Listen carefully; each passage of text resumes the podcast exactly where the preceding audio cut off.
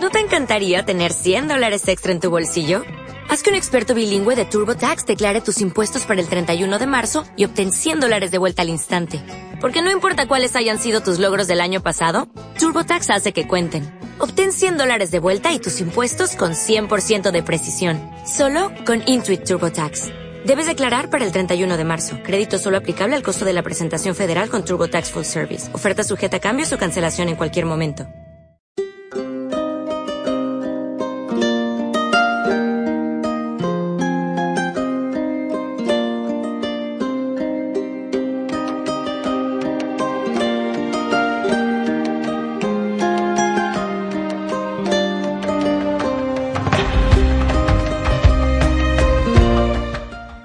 Laudetur Jesus Christus, queridos hermanos, después de un poco de tiempo, realmente no, no ha sido mi intención el dejar pasar tanto tiempo, pero eh, quiero continuar con esta serie de reflexiones en torno a la filosofía de la religión.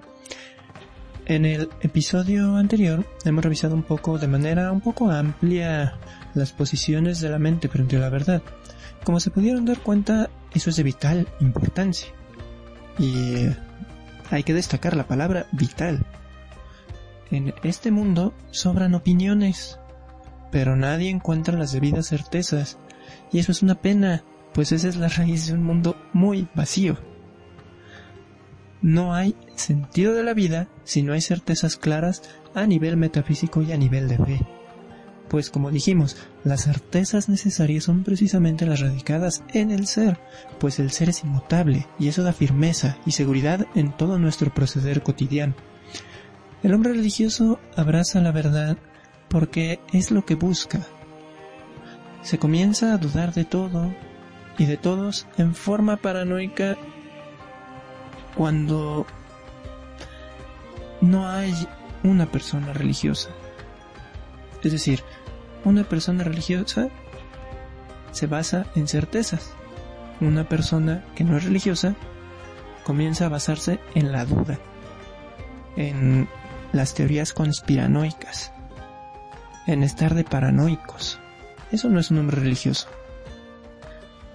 Cuando afirmamos que una persona es profundamente religiosa, no debe de ser con respecto a la persona que se la pasa diario metida en misa, de ratón de sacristía, o sea el que se da golpes de pecho más fuertes que se oye en todo el templo, o el que se escucha más respondiéndole al sacerdote de ellos dice latín, o el que se sepa el breviario de memoria, o el que cante más fuerte. Eh, es un error decir que esa persona es profundamente religiosa, porque no necesariamente lo es. Puede ser, pero no necesariamente lo es. En eso no está la religiosidad. El hombre profundamente religioso es aquel que mediante el estudio, mediante la oración, mediante la penitencia, busca, reconoce y abraza certezas metafísicas y sobre todo certezas de fe. Santa Teresa Benedicta de la Cruz para mí es un modelo de mujer profundamente religiosa y es muy poco apreciada fuera de ambientes intelectuales. Eh, bastante poco reconocida y eso se me hace una gran injusticia. Ella no es una santa de moda, como últimamente se ha acrecentado la devoción al Padre Pío de Pietrelcina o a Santa Teresa del Niño Jesús. Y no es tan reconocida porque pues a la gente no le interesa mucho pensar, tanto que pues mm, este tipo de mensajes con contenido más filosófico a veces no llega a ser tan atractivo para la gente. Porque, pues bueno, eh, no nos agrada mucho pensar. Y como no nos agrada mucho pensar, no nos agrada mucho la filosofía.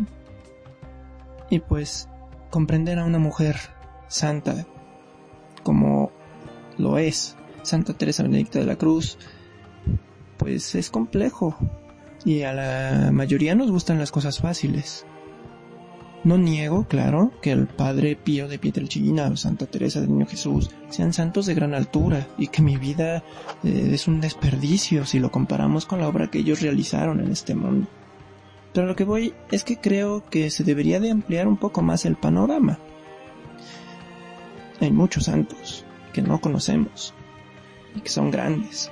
Incluso a veces eh, cuando uno comienza a adentrarse en la vida de los santos, comienza conociendo a uno y se acaba enamorando de otro. Así me pasó a mí. Yo pues quise comenzar a conocer a, San Francisco de Asís y poco a poco me fui encontrando con Santa Teresa de Jesús y ahora me, considero devoto de, la Santa de Ávila, de la Santa Madre. Entonces, bueno, es un pequeño paréntesis. Muchos a veces de los que se declaran fans de estos santos, pues se aprenden frases bonitas o anécdotas aisladas, o solo les caen bien porque pues se entienden fácil, pero hay que profundizar, hay que profundizar en conocer bien a los santos. A veces ellos mismos nos van llevando a otros santos.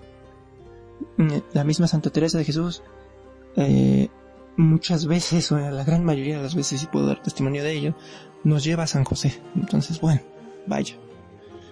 Eh, el punto no es este. Así que, retomando, a Santa Teresa Benedicta de la Cruz. Bien, ella, Edith Stein, buscó asentar su vida en certezas, no en costumbres, no en seguir la corriente de puras certezas físicas, de lo que sigue, uno más uno es dos, una vida matemática sin razón. Ella buscó lo entrañable del ser, Quizá por eso su afinidad con la fenomenología. Hay algunos que pues no les parece mucho esta cuestión de la fenomenología, pero bueno, ella busca en la fenomenología este encuentro entrañable con el ser. Eso es claro. Ella quería llegar y abrazar al ser absoluto. Y esa es la clave de su vida religiosa y por eso yo la considero una mujer profundamente religiosa. Toda su vida habla de esta búsqueda tanto como judía, como atea y finalmente como cristiana. En las tres facetas fue una mujer mucho más religiosa que muchos cristianos dándose golpes de pecho, porque ella buscó la verdad y al llegar a abrazarla dio su vida por ella, porque llegó a una certeza de fe. Por eso, eso debemos buscar nosotros, y no solo un ritualismo vacío, a veces nada más nos encanta el dorado de la casulla o el latín o el canto gregoriano, pero eh, ¿y dónde está Dios? O, o a veces algunos, ¿no? Que, ay, no es que el yoga me relaja. Ritualismo vacío. Puede ser que dentro de la cuestión ritual se esté buscando eh, este encuentro con la verdad, pero la gran mayoría de las veces puedo asegurar que no es así. Si nos antiguamos, entonces, que sea por ser religiosos, no por costumbre, que si vamos a misa, que sea por ser religiosos, y no porque nos gusta. Que si nos casamos, que sea por ser religiosos, no porque la chica huele rica. Dentro de estas certezas hay diversas posturas mediante las cuales se comprueba racionalmente la existencia de Dios. Y aclaro, el término existencia es inadecuado, sentido, porque Dios no existe aquello que existe es porque le viene dado el ser. Y es una forma particular de ser, que no refiere al ser absoluto. Si Dios existiera, tendría que haber un ser superior a él que le otorgue esa existencia. Y eso da pie al ateísmo de Nietzsche, mediante el cual se afirma que el hombre crea a Dios. Claro, si decimos que Dios existe, es evidente que alguien lo creó. Y al no saber qué, pues, ya, pues fue el hombre. Como generalmente llega a pasar, ¿no? Algo queda bien y nos echamos la culpa, algo queda mal y ah, le echamos la culpa al otro. Así igual. Ah, no, pues es que Dios es muy bueno. Ah, no, pues le echo la culpa al hombre, ¿no? Y el hombre es mejor que Dios. Ah, precisamente va en esta línea. si afirmo una existencia en Dios, entonces el ser le tiene que venir dado de alguien más. En este caso, ah, pues del hombre, que es lo más inteligente que conozco y tengo al alcance, ¿no? Es obvio que ese no es Dios. Dios no puede existir. Dios simplemente es. Quizás sea complejo para comprender, pero así es. Por algo viene en el libro del Éxodo, ego sum qui sum, yo soy el que soy. Dios es el ser en sí mismo. Heidegger habla del olvido del ser en su planteamiento ontoteológico. Y ah, es probable que tenga razón porque el ser en cuanto ser, aunque se tenga un acercamiento mediante la ontología, el ser como tal acaba siendo parte de la teología. Y creo que cabe la consideración, mediante el dato de la revelación divina, la cual es creíble no porque sea racional, sino porque la razón está dispuesta a conocerla, asumirla y asimilarla. Vaya, no brota de un razonamiento, pero la razón lo puede asimilar. Es un movimiento interesante. Quizás suene un poco aventurado afirmarlo, pero creo encontrar lógica en ello, pues en el límite de la razón se asimila la fe y se llega al más alto grado de certeza. Entonces, por eso, las llamadas pruebas de la existencia de Dios realmente no son pruebas, porque si no ya no podría haber posibilidad de fe, pero sí son vías que ayudan a conjuntar la fe con la razón. En ese sentido sí podemos afirmar que son de gran ayuda, pues son además de fácil comprensión para aquellos que hemos abrazado la fe, pero a la vez son capaces de generar interrogantes para quien religiosamente busca con la razón comprender la fe. Claro que eh, no puede llegar de una manera matemática, no hay, mm, no hay pastillas, no hay chochos de fe. Eh, es un don y hay que entenderlo así. Eh, por algo es una virtud teologal, porque no es algo que únicamente dependa de uno mismo, sino que depende de la disposición para recibir ese don. Sin más, estas llamadas pruebas, que como ya dijimos, como tal no podemos llamarlas pruebas, ni tampoco deberían hablar en sentido etimológico sobre una existencia, porque Dios, como les acabo de explicar, no puede existir. Algunas partes de las que voy a mencionar eh, a continuación son textuales del Manual de Teología Natural de EUNSA. Y eh, bueno, entonces dentro de estas pruebas, que realmente es un apelativo más que una palabra eh, adecuada. En dado caso podríamos llamar vías de conocimiento de Dios. Eh, encontramos la de San Anselmo en su proslogión. Afirma que en la mente de todo hombre existente la idea del ser mayor mediante el cual no se puede pensar otro. Pero este ser, Dios, ha de existir también en la realidad. En efecto, existir en la mente y en la realidad es más que existir solo en la mente. Pero si el ser mayor, que el cual no se puede pensar otro, no existiera en la realidad, entonces no sería el mayor que el cual no se puede eh, mm, pensar otro. Pues se podría pensar otro mayor. A saber, el que existiendo en la mente que se puede pensar, existiese también en la realidad. Luego, el ser mayor, que el cual no se puede pensar otro, existe en la mente y en la realidad. Luego existe Dios.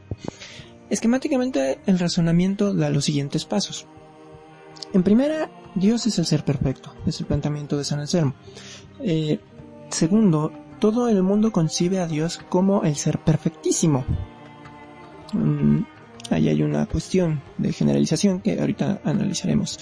La existencia en sí es una perfección.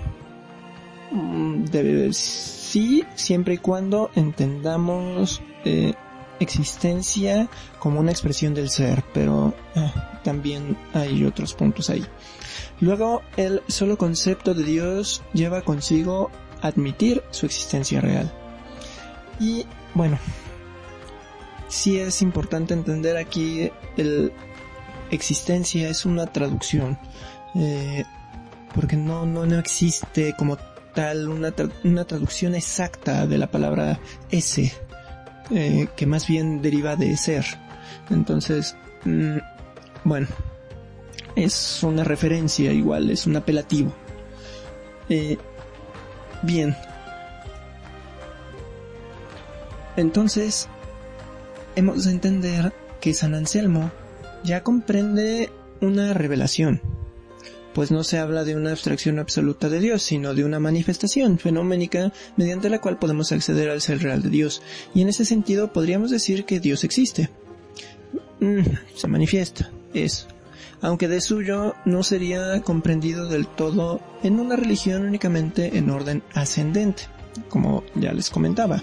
Hay una religión, hay una forma de religión que es ascendente, que se trata de una búsqueda, como podríamos ver quizá en Aristóteles o en Nezahualcóyotl, y una forma descendente, que cuando es igualmente en forma absoluta, entonces se puede caer en el literalismo bíblico, en fundamentalismo y en diversas cuestiones que, bueno, tienden a ser bastante radicales.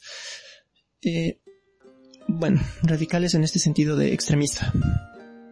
De ahí la diferencia y complementariedad que hay entre el dios de los filósofos y el dios de la fe, tal y como ya se mencionó en el episodio anterior. Por eso es necesario comprender ascendencia y descendencia en la religión. En el fenómeno religioso es importante que pueda haber estos dos elementos.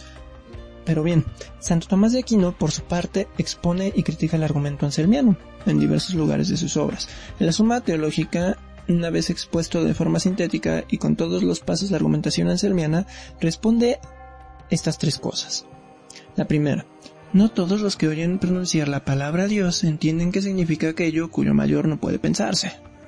Eso es claro. Pero supongamos que todos entiendan por el término Dios lo que se pretende, a saber, aquello cuyo mayor no puede pensarse. Aun concediendo eso, de ahí no se sigue que entiendan que lo designado con el nombre de Dios exista en la realidad, sino únicamente en el concepto del entendimiento algo así como una especie de imaginación, eh, como si yo ahorita les dijera que, bueno, tengo la capacidad de pensar en un elefante que tiene alas y es color rosa y pues diario me viene a visitar a la casa. Eh, bueno, mm, sí existe en mi mente porque simplemente para podérselos decir está en mi mente. Pero bueno, eso no implica que necesariamente exista en la realidad, sino pues únicamente existe mi concepto, el que está en mi entendimiento, pero bueno, va más o menos ligado a ese punto. Eh, ahora, también afirma, ni tampoco puede arguirse que exista en la realidad, a no ser que se conceda que existe en la realidad algo cuyo mayor no puede pensarse, y esto no lo conceden los que sostienen que Dios no existe. Es decir, un ateo negaría el mismo supuesto de que parte San Anselmo. Bien, es decir, creer en que no hay algo mayor que pueda pensarse no puede ser un argumento suficiente. Y en este aspecto es que encontramos una dificultad en la postura anselmiana. Si sumamos a la postura anselmiana la concepción de la existencia de Dios, entonces apelamos a la necesidad del fenómeno para la comprensión del ser absoluto.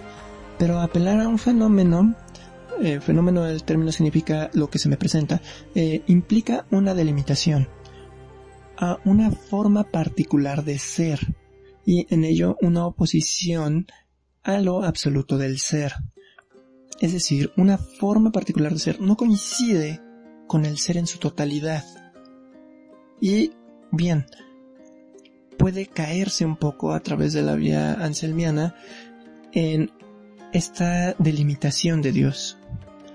Y entonces le quita ese carácter de absoluto y por eso eh, es fácil de objetar. Entonces nos sumamos a la reputación de Santo Tomás de Aquino, porque el ser de Dios estaría sujeto a la existencia que nosotros le demos. Luego, el ateísmo opina así, que nosotros somos los que creamos a Dios. Pero en ello hay un grave problema porque nosotros nos expresamos en nuestra individualidad y en nuestra humanidad, lo cual trae implícito un límite y un modo particular de ser, por lo que no somos absolutamente ser, más cabe la potencialidad. Y en Dios, en cambio, todo es acto. Un poco más, bajo este aspecto ontológico, podemos encontrar la postura de Kant. La prueba ontológica es la base de todas las pruebas. La primera crítica eh, que hace Kant, aunque ya se había hecho con anterioridad, es afirmar que es un error sustituir el predicado lógico por el real, es decir, la esencia pensada, el concepto, y que en el pensamiento no podemos desligar eh, la existencia. Entonces tenemos la idea de un ser perfecto y necesario, y en esta idea que se tiene se concibe que para ser perfecto eh, debe existir. Kant no admite que por intuición se pudiera captar la idea de un ser perfecto. Cuando él critica la prueba cosmológica, es decir, que partiendo de la experiencia de las cosas por su causa-efecto podemos llegar a la causa primera, no se puede llegar a dicho ser perfecto. Retoma a Hume eh, la crítica del principio de causalidad. Admite la causa-efecto solo en el mundo sensible.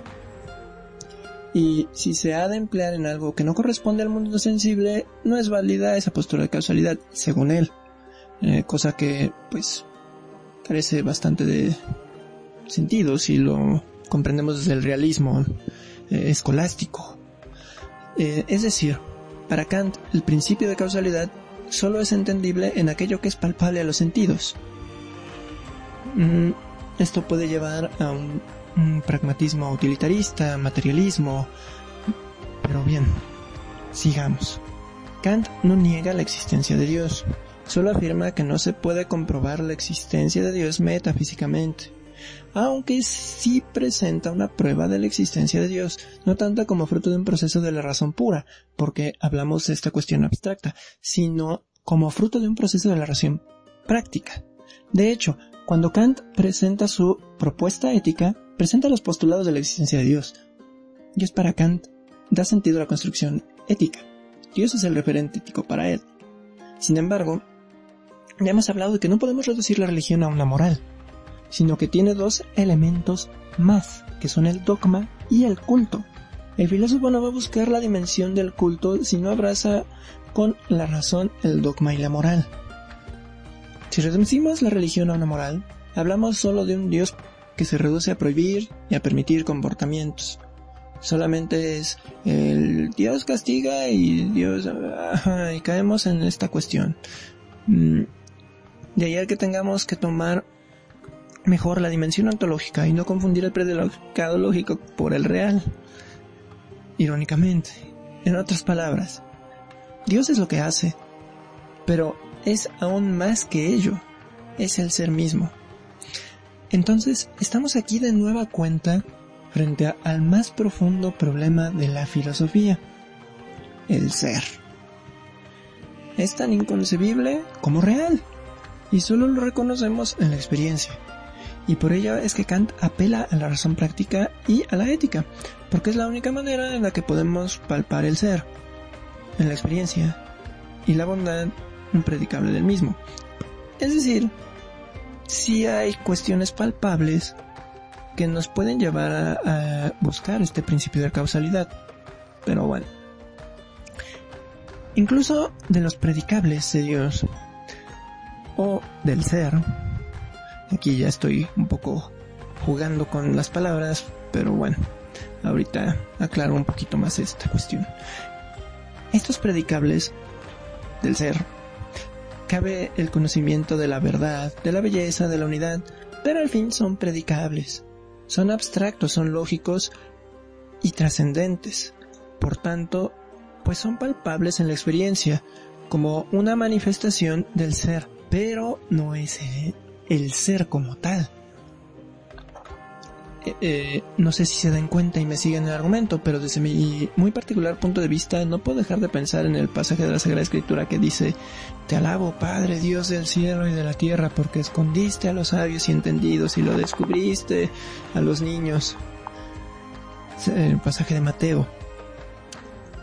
Porque estamos llegando a un punto tan complejo y abstracto que ha provocado que los sabios o abracen la fe o insistan en encontrar el ser inútilmente a los filósofos nos atañe el estudio del logos, el estudio del ser, del acto puro, y no lo encontramos. No está. Todos hablan de él. Pero, ¿qué es el ser? O mejor dicho, ¿quién es el ser? Por eso cuando hablamos de existencia nos quedamos tan cortos. Porque Dios no cabe en la existencia, la supera. Y en ese sentido crece la interrogante porque no solo es una forma de ser, sino incluso hasta podríamos atrevernos a decir que supera el ser mismo. Atañe algo muy complejo, tanto cuando comenzamos a meter dos palabritas. Inhabitación trinitaria. Que aunque ya es teología revelada, bueno, coincide perfectamente con esta idea del ser participado. Aunque en un grado todavía más íntimo. Porque si no caeríamos en la herejía. Obviamente, ¿no? Si decimos, ah, no, pues el ser es participado en todos, entonces pues en todos vive Dios. Ah, no, no, no así, no hay que entenderlo así.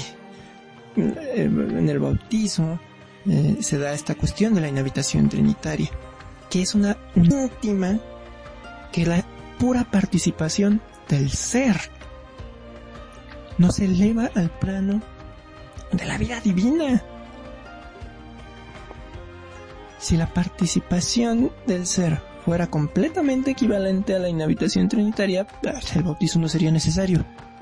Por eso esta cuestión es sumamente interesante y compleja, porque aunque buscamos el ser, cuando metemos inhabitación trinitaria, nos damos cuenta de que Dios es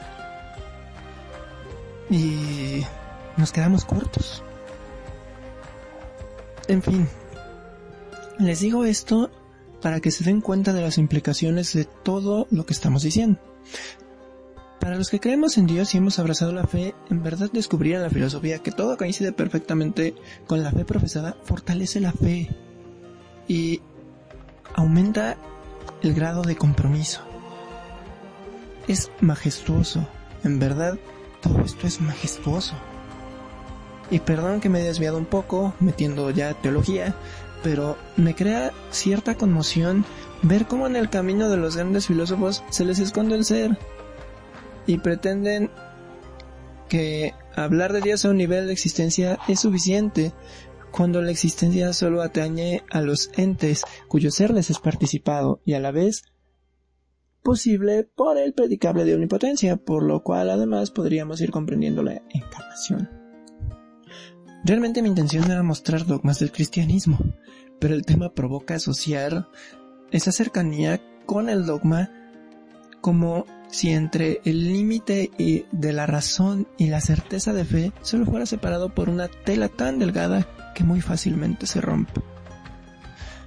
Por otro lado, y retomando el tema, tenemos las vías tomistas para el conocimiento de Dios, las cuales son argumentos clásicos eh, tomados con gran relevancia, que por lo mismo suelen ser bastante conocidos.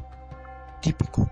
Ay, sí, las vías tomistas, sí, sí las vi en la, en la preparatoria, en, mis estudios medio superior, en el bachillerato, eh, lo que sea. Quizá algunos las conozcan por lo mismo, pero vale la pena numerarlas. Trataré de no detallar tanto. Si gustan profundizar sobre ellos, está en la suma teológica. Eh, esta está disponible en línea ahí están las vías del conocimiento de Dios en la primera parte, cuestión 2, artículo 3, en la respuesta. Vale la pena destacar un aspecto importante. Se entiende mejor desde el latín, también está disponible en línea, porque lo que nosotros traducimos por existencia para el doctor angélico, eso sería una aberración.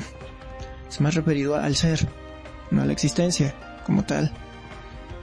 Cada una de estas vías consta de tres partes en cuanto a su estructura, vía ratio modus. No profundizaremos en ello, sino que las vamos a mencionar más en el plano de lo general. Eh, la primera vía refiere al movimiento. Recuerdo cómo me hicieron aprenderme esto en las clases de metafísica. Pero bien, las voy a resumir. La primera vía del movimiento, bien, el Akinate afirma que el movimiento es evidente en todo, pero que no se puede llegar al infinito en este movimiento porque lo que no puede haber, eh, vaya, no puede haber un continuo devenir como podría plantear Heráclito. Se necesita entonces un principio de movimiento que mueva sin ser movido. Y este principio de movimiento, lo que le llaman el motor inmóvil, lo identificamos con Dios. La segunda vía es la de la causa eficiente. Todo es causado por algo más. Pero no puede procederse así igualmente al infinito. No puede ser indefinido. Por lo que se necesita una causa primera incausada. Lo identificamos con Dios. La tercera versa sobre lo necesario y lo contingente. Y en esta creo que nos hemos fundado bastante y creo que ahí vemos mucho de lo que hemos planteado hasta ahorita. Pues bien, si leemos sobre todo en esta vía, las traducciones al español pues van a decir que existencia, pero no. En el latín usa este término, ese, que refiere propiamente al acto de ser, el cual se encuentra participado. Todos tenemos un cierto grado de necesidad en virtud de esa participación, pero no se puede proceder así indefinidamente y en forma infinita. Tiene que haber un único necesario, cuyo ser de la participación al modo particular de ser, y que se encuentre además fuera de la existencia. Allí identificamos a Dios. Para mí esta vía es eh, la, vía, la grande. Obviamente las cinco tienen su importancia, pero eh, esta en lo personal la encuentro eh, muy importante. La cuarta es la de los grados de perfección.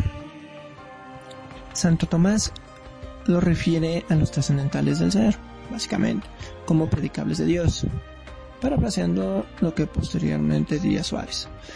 Y provoca que en los demás seres se puedan encontrar las perfecciones de bondad, verdad, belleza, pero no completamente en sí, sino de un modo más o menos imperfecto que no puede permanecer en una cadena infinita. Debe tener un origen y una fuente donde radique la perfección absoluta esa perfección absoluta, la identificamos con Dios. La quinta, el orden de las cosas. Esta también es una vía, yo creo que sería como la número dos para mí. La primera sería la de necesidad y contingencia. Para mí, eh, votos de, claro, me gusta, pero bueno, las cinco son muy importantes. Eh, pero la quinta también tiene su relevancia. Refiere a este orden, al orden de las cosas es decir, a un principio ordenador que no se opone al caos. Hay, que saber entender eh, un absoluto, sino que entonces, al ser un principio, incluso el caos podría caber como orden bajo ese principio absoluto. Así como el calor es lo absoluto y el frío es la ausencia de calor. No, eh, espero que me comprendan la idea. Así entonces este principio ordenador no se opone al caos, sino que el caos incluso llega a caber dentro de ese principio ordenador. Sin un principio ordenador, no cabría en los seres inteligentes la posibilidad de pensar en un orden. Y siempre, es evidente, nos movemos en ese orden. Basta ver el reloj, ya, hay un orden. Basta ver cuando comemos en la cocina y no comemos en el baño. Hay un orden. Todo tiene un orden. Y la fuente primaria de este orden la podemos identificar en Dios. Ahora bien, de estas cinco vías, cuatro aluden más a predicables lógicos del ser, pero que pueden quizá correr el riesgo en una mala interpretación en cuanto a oponerse al ser absoluto real. Es decir, por mucho más profundo que se quiera descubrir eh, algo como la en este caso la tercera vía, eh, se trata más bien de descubrir al ser mismo, el cual se escapa y se acaba escapando completamente cuando nos reducimos a sus predicables. Vaya, cuando absolutizamos los predicables. Eh, muy particularmente, el interés de Ed Stein por la fenomenología fue el hecho de que ella buscaba el ser y no reducirse a lo que se predica del mismo. Sus vías para llegar. Por eso cinco vías es cinco vías, porque son o conducen a algún predicable del ser. La situación aquí es compleja porque prácticamente conocemos todo por lo que se predica, mas no lo que se predica es lo que se es. Por ejemplo, yo puedo, yo puedo decir que una persona es alta, de lentes, con cabello corto y demás detalles que pueden ayudar a acercarse a la particularidad de cada persona. Pero eso puede cambiar. No es absoluto, porque cabe la potencialidad. Ciertamente que los predicables del ser son precisamente trascendentales y no cambian. Esa es una vía segura, pero no se reduce a un predicable.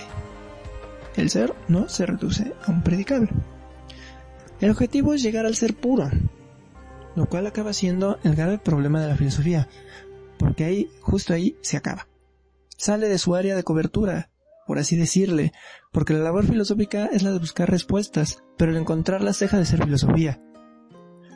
Por esa razón encontramos que Santa Teresa de Jesús, Santo Tomás de Aquino, Santa Edith Stein, tienen una obra más o menos extensa a nivel filosófico, pero que en un punto desaparece la filosofía y comienza la teología.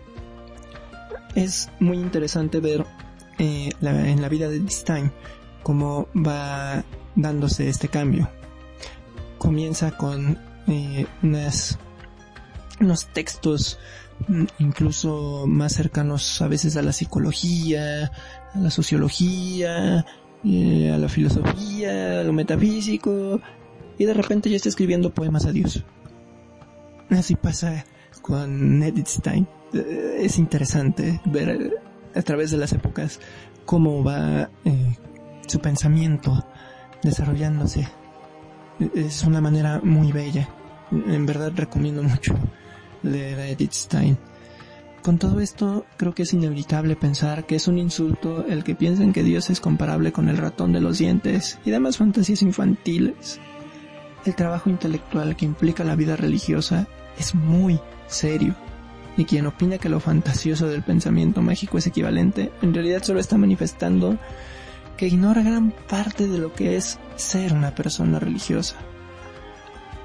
Insulta a su inteligencia y a la humanidad aquel que solo reza por rezar también, por otro lado.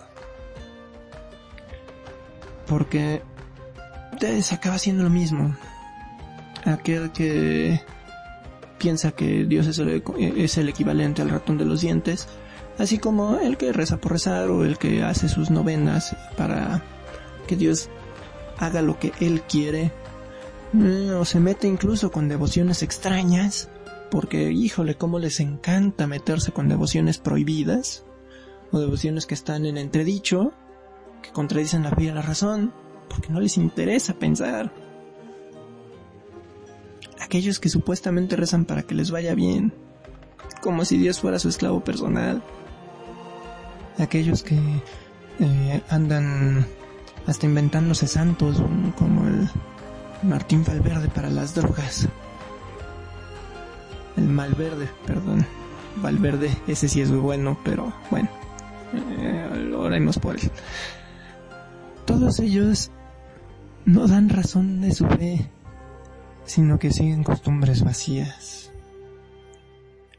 El hombre religioso no sigue costumbres vacías. Si les he expuesto estas vías del conocimiento de Dios, es para que descubran lo complejo que puede ser el tener un cimiento firme de la fe y que ésta no puede contradecir la razón. Hay que disponer de la razón para abrazar la fe. Es un don. Hay que saber recibirlo. Y es como ir a comprar agua quizá mm, y pues no llevar un envase donde ponerla. Entonces, eh, es necesario razonar la fe. No demasiado al grado de que evitemos la fe, como llega a pasar con muchos filósofos, sino con esa apertura, con esa seguridad, sin caer en filosofías extrañas o oscuras o muy complejas, como a veces a muchos seminaristas o sacerdotes les encanta profundizar. Sí, vamos a estudiar a Heidegger porque es lo máximo. Edith Stein refutó a Heidegger y es menos conocida y es una mujer en la en medio de la Segunda Guerra Mundial, doctora en filosofía. Eh, eh, creo que bueno, ¿verdad? O a veces no, pues Santo Tomás de aquí no es muy fácil. Pues que quieren que sea muy difícil. No, las cosas no son tan complejas a veces. A veces son más simples pero nos gusta complicarnos la existencia y, no. Continuaremos entonces en el siguiente episodio haciendo este análisis de filosofía de la religión y vamos a comenzar a abordar más un análisis de la fe natural eh, que bueno al fin acaba siendo razón pero pues ya con una apertura para ser depositarios de la fe eh, espero no poder, eh, eh, espero más bien no atrasarme mucho. Eh, yo sé que pues, a muchos no les importa, pero pues a mí sí, porque esto me ayuda y además espero que les ayude, que al fin esa es en gran medida la intención, poderles dar algo valioso como un signo de caridad. yo he estudiado esto Mm, además es algo que me gusta y pues eh, tampoco ahorita tengo un empleo, pero vaya, me gusta y es un agrado para mí el poder estar compartiéndoles esto, eh, ayudando un poco, quizás suscitar esa reflexión. Eh, también pues se aceptan correcciones y ven que estoy diciendo algo que, que es incorrecto o es inapropiado al fin también quiero tener esa apertura. Muchos de estos cursos salen carísimos. Es terrible la cantidad de dinero que se cobra por algo que la gente tanto necesita, pero bueno, yo sé que tampoco me salió gratis el, estudiar todo esto. Pero bueno. Subtum presidium confirmo sancta de genitrix nostra deprecaciones no despichas in necessitativus sed peculiaris quintis libranos semper virgo gloriosa et benedicta Ora pro nobis sancta de genitrix et inificiamus promissionibus Christi, nos cum prolepia benedicat Virgo Maria.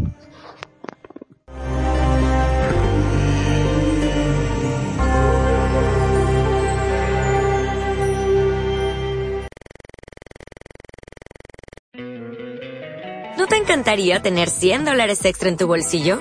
Haz que un experto bilingüe de TurboTax declare tus impuestos para el 31 de marzo y obtén 100 dólares de vuelta al instante porque no importa cuáles hayan sido tus logros del año pasado, TurboTax hace que cuenten. Obtén 100 dólares de vuelta y tus impuestos con 100% de precisión, solo con Intuit TurboTax. Debes declarar para el 31 de marzo. Crédito solo aplicable al costo de la presentación federal con TurboTax Full Service. Oferta sujeta a cambios o cancelación en cualquier momento.